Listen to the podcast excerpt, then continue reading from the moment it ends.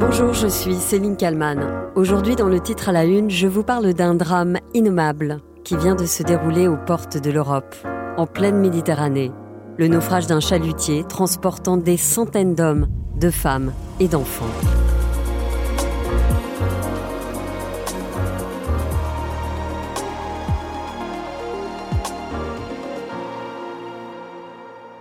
Vous n'entendrez pas ici de ma bouche le mot migrant, car même si ces familles ont fui leur pays pour un autre, il s'agit avant toute chose d'êtres humains, d'enfants, de femmes et d'hommes. Le bilan du naufrage est terrible. Au moins 79 morts, plus de 500 disparus, des familles entières englouties par la mer, et un drame qui s'ajoute à la trop longue liste des accidents en Méditerranée.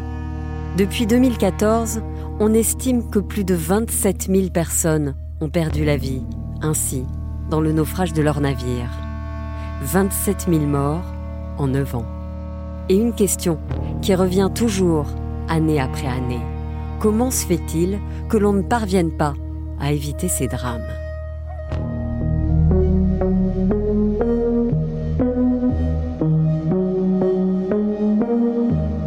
Sommes dans la nuit du 13 au 14 juin 2023, en pleine mer, au large de la Grèce, quand un chalutier, surchargé, sombre.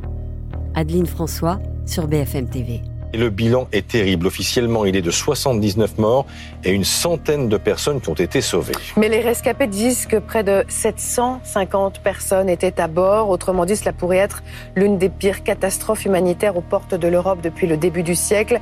Comble de l'horreur, les autorités grecques suspectent les passeurs d'avoir enfermé les migrants dans les cales du bateau pour qu'ils ne puissent pas s'échapper. Lorsque l'on regarde de près les conditions dans lesquelles ces hommes, ces femmes, ces enfants ont tenté la traversée, on comprend que l'on courait à la catastrophe. Un bateau complètement saturé. Son trajet est détecté ce mardi à 11h. Il s'agit d'un bateau de pêche. À son bord, au moins 750 personnes selon les rescapés, entassées sur 30 mètres de long. Vers 15h30, des gardes-côtes envoient des messages à ce bateau. Ce dernier dit vouloir rejoindre l'Italie et ne pas avoir besoin d'aide. Mais en pleine nuit, les choses se compliquent avec une panne de moteur. Les précisions d'Ashley Chevalier. Les conditions météo étaient mauvaises avec de la houle, des vents violents. Le moteur est tombé en panne et en une quinzaine de minutes, cette embarcation a coulé dans la nuit de mardi à mercredi. Aucun passager n'avait de gilet de sauvetage. Pas de gilet de sauvetage et donc quasi aucune chance de survie.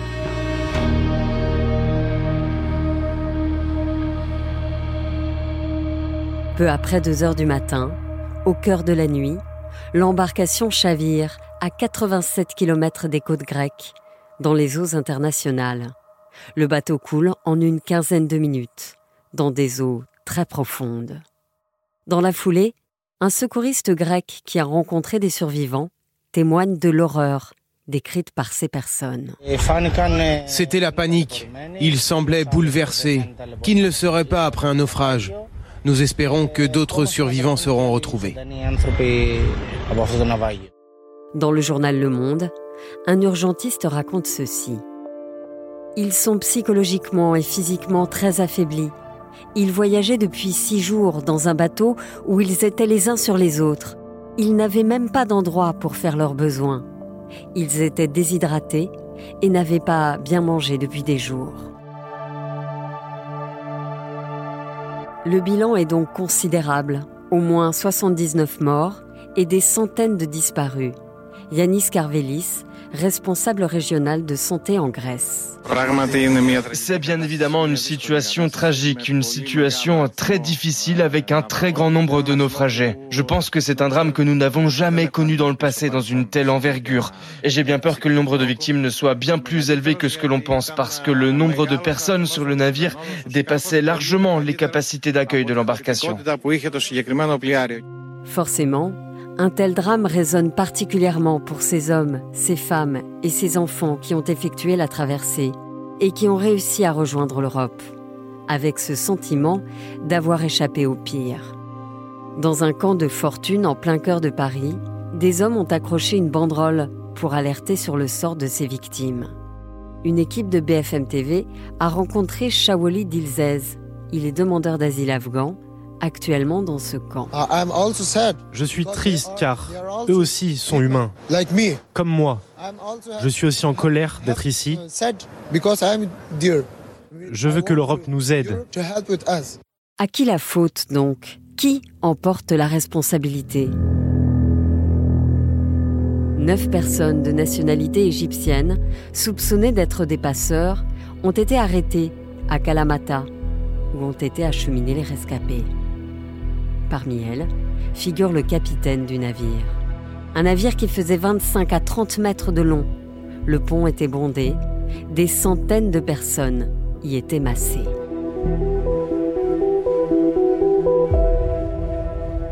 Les associations et les bénévoles enragent depuis ce drame qui aurait pu être évité, selon certains. Nawal Soufi, par exemple, qui est bénévole pour la ligne de téléphone d'urgence Alarme Phone. Concrètement, elle recueille des appels à l'aide depuis l'Italie où elle vit. Nawal a tenté d'apporter de l'aide aux passagers du navire en fournissant les coordonnées GPS du bateau aux autorités. Le journal Libération écrit que dès 9h35 le mardi 13 juin, elle alerte sur le SOS d'un bateau avec 750 personnes à bord, en provenance de Libye. Des passagers qui n'ont plus une goutte d'eau depuis la veille. Elle fournit la position GPS du navire et donne un premier détail glaçant. Six personnes sont mortes et deux sont dans un état critique. Après que le bateau ait chaviré, les recherches ont alors duré toute la nuit en dépit de mauvaises conditions météo, pour tenter de retrouver des survivants. Les rescapés du drame, un peu plus d'une centaine, sont transportés dans le port grec de Kalamata, à bord d'un yacht de luxe qui naviguait dans la zone. Combien de temps encore allons-nous accepter de regarder des enfants, des femmes, des hommes se noyer sous nos yeux, des familles entières qui ont fui des pays où ils étaient pour certains persécutés? À chaque drame en Méditerranée, les dirigeants européens prononcent les mêmes mots, expriment la même tristesse et leur détermination à lutter contre les passeurs. Cette fois, le navire avait préalablement été repéré par un avion de Frontex, l'agence européenne de surveillance des frontières.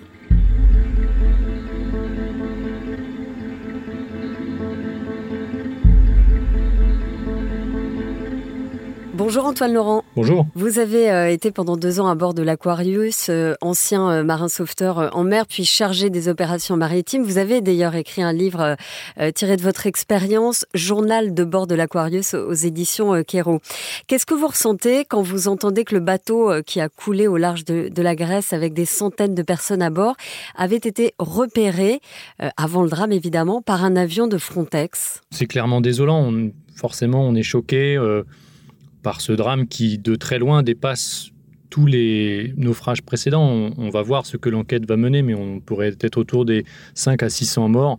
C'est atrocement euh, attristant et effectivement le fait que les autorités avaient connaissance de cette détresse et ne soient pas intervenues dans les délais, même si je sais que c'est toujours difficile de procéder à ce genre de sauvetage, mais il faut avoir les équipements. Mais euh, je pense qu'ils auraient pu intervenir bien plus tôt.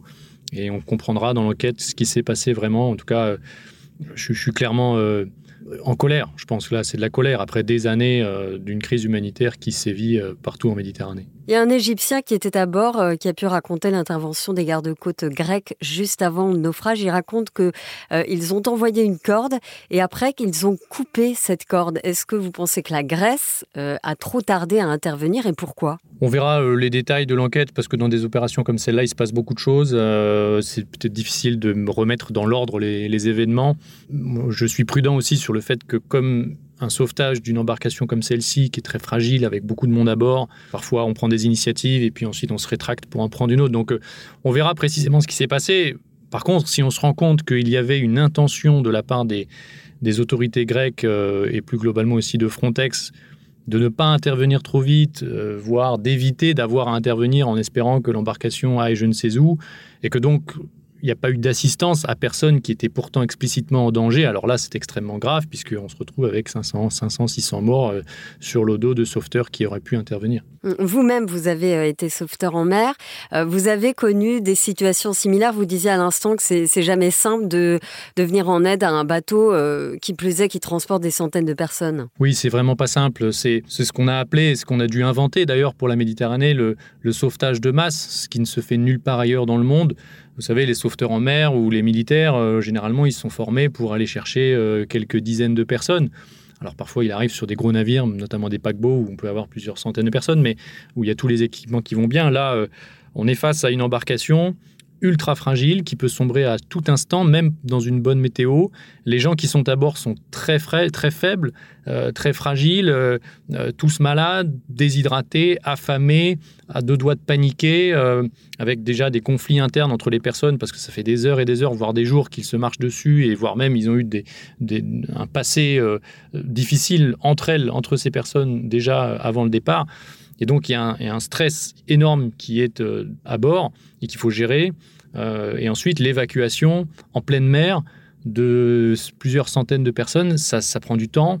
Et pendant ce temps-là, eh bien, la pression monte. Les gens à l'intérieur euh, qui sont bloqués dans les cales, qui sont pressés de sortir parce qu'elles sont mourantes pour certaines d'entre elles, ou en tout cas elles suffoquent, eh bien, il faut réussir à les calmer, à, gérer le flux de personnes. Donc, forcément, c'est difficile et je pense que même pour les gardes-côtes grecs qui n'ont pas l'habitude de ce genre de sauvetage, du moins dans cette zone, euh, ça a dû être euh, difficile à gérer. Vous-même, quand vous étiez euh, à bord de l'Aquarius, vous avez été confronté à des sauvetages semblables? Oui, avec l'Aquarius, on a eu plusieurs, à plusieurs reprises des bateaux en bois de ce type, des anciens bateaux de pêche. Avec moi, j'ai été participer à un sauvetage, il y avait 720 personnes à bord.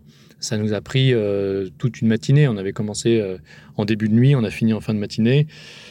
Et euh, il y avait, on avait, moi j'avais un stress immense que le bateau se retourne ou qu'il se mette à couler et que du coup on aurait dû accélérer les opérations et qu'on se retrouve avec plusieurs dizaines voire centaines de personnes dans l'eau instantanément. Heureusement, ça s'était bien passé cette fois-là, mais on n'est jamais à l'abri. Est-ce que vous diriez que les, politiques sont incapables de prendre la, mesure du désarroi de ces familles qui finalement préfèrent prendre la fuite coûte que coûte plutôt que de rester dans leur pays où finalement la vie n'est plus possible? Les, politiques ne, ne le comprennent pas, ça Je pense qu'on peut difficilement faire preuve d'indulgence après tant d'années de tragédie. Euh, il y a eu des drames qui ont choqué l'opinion au début des années 2010. Euh, c'était plutôt corrélé d'ailleurs au printemps arabe, où il y a eu un premier gros naufrage en 2013 au large de Lampedusa qui a fait plus de 300 morts et qui a lancé des opérations de sauvetage européennes, notamment Mare Nostrum, et puis ensuite une autre qui s'appelait Sofia. Je rebondis euh, sur ce que vous dites. Euh, on se souvient de cette image euh, de ce petit garçon échoué sur la plage face contre terre, une image bouleversante qui avait fait la une de tous les journaux. On s'était dit, ça va changer. Et finalement, rien n'a changé. Oui, à chaque drame, euh, effectivement, le petit Aylan, c'est un, enfant syrien qui s'est échoué sur une plage turque en 2015. Ça avait choqué le monde entier par ces images. On a eu d'autres en 2016 avec des, sauvetages en Méditerranée centrale, au large de la Libye, qui, pareil, avec des images atroces. Donc l'indulgence n'est plus permise. Moi, mon analyse, après tant d'années, euh, où on a encore des, drames très conséquents, il y a plus de 1500 personnes qui sont mortes cette année, et chaque année, on a une moyenne autour d'entre 1000 et 3000 personnes par an, euh, c'est que l'Union européenne décide de ne pas mettre les moyens de sauvetage nécessaires dans, l'optique de euh, de rendre la frontière de plus en plus dangereuse pour essayer de dissuader les migrants de partir, ce qui, à mes yeux, est totalement stérile, ne marche pas et n'a que pour seule conséquence de laisser des gens périr. Je ne dis pas que l'Union européenne est responsable de ces, de ces morts, puisque si ces gens fuient leur pays, ce n'est pas du fait de l'Union européenne, mais en tout cas, on ne met pas tous les moyens nécessaires pour limiter ce drame euh, et on laisse ces gens mourir euh, délibérément pour satisfaire une opinion euh, xénophobes d'une part, et puis des responsables politiques d'extrême droite qui poussent à cela, et euh, surtout pour euh, justement mettre en œuvre cette politique migratoire un peu absurde et inefficiente, ultra violente, ultra répressive, alors que, à mes yeux, en plus des moyens de sauvetage en mer, on pourrait tout à fait déployer davantage de solidarité sur le territoire européen pour accueillir ces personnes dignement, ce qui n'est pas du tout le cas aujourd'hui. Aujourd'hui, tous les efforts de solidarité sont entravés, euh, le droit des étrangers est euh, petit à petit euh, broyé et l'intégration est rendue impossible par notre politique. C'est vrai qu'aujourd'hui, euh, notamment en France, il n'y a plus euh, d'immigration du travail. Euh, l'asile, finalement, est la seule solution. quelles mesures on pourrait mettre en place, selon vous, pour éviter de tels drames? C'est vrai que l'asile est devenu un peu la, voie de régularisation la plus accessible, on va dire, parce qu'il y a une protection juridique assez forte autour des demandeurs d'asile mais c'est notamment parce que les autres formes de régularisation, notamment comme vous le disiez pour le travail, ont été complètement fermées. Et donc, euh, vous avez des gens qui viennent de Côte d'Ivoire, qui viennent de, euh, de Tunisie, qui n'ont en théorie pas, sont pas éligibles à recevoir l'asile, certains peuvent l'être, mais c'est rare, euh, eh bien, vont être automatiquement déboutés alors que ces personnes n'ont aucun avenir d'où elles viennent. Et donc, euh, et que nous, on, pourrait tout à fait les accueillir sans que cela pose d'énormes problèmes. Alors, je ne dis pas qu'on peut accueillir des, dizaines de millions de personnes, mais au moins euh, les quelques dizaines de milliers ou centaines de milliers qui arrivent en Europe, on a largement les capacités pour les accueillir. Ces personnes ont beaucoup à apporter. Et pour cela, il faut effectivement que euh, nos procédures de régularisation, déjà sur l'asile, respectent le droit des étrangers tel qu'il a été conçu dans les conventions internationales que l'Union européenne a, signées, ce qui aujourd'hui n'est pas le cas. Le système est complètement saturé. C'est très difficile d'obtenir l'asile, même pour des gens qui en sont éligibles. Je peux penser aux Afghans, euh, aux Syriens, aux Soudanais, etc. Et ensuite, que ceux qui euh, n'en sont pas éligibles, mais euh, ont, raison et sont venus en Europe pour trouver un refuge parce qu'ils n'avaient plus d'espoir, plus d'avenir d'où ils viennent eh bien, de faciliter l'accès au travail, au logement, à la formation, à l'éducation pour les plus jeunes, euh, alors qu'aujourd'hui, euh, vraiment, rien n'est fait pour les aider. Et donc, ça pose des gros problèmes dans la société. Les tensions que l'on voit, moi, pour moi, c'est une conséquence d'une politique migratoire qui ne marche pas. Ce n'est pas à cause des migrants, c'est à cause de la façon dont on les traite. Et donc, tout ça peut être euh, amélioré avec une politique plus humaniste, plus rationnelle, plus efficace. Bah, je vous remercie beaucoup, Antoine Laurent, d'avoir répondu à mes questions. Et merci à Sophie Perwaguet pour le montage de cet épisode. N'hésitez pas à le partager et n'hésitez pas non plus à vous abonner au titre à la une pour ne rater aucun numéro. Je vous donne rendez-vous demain pour un nouvel épisode.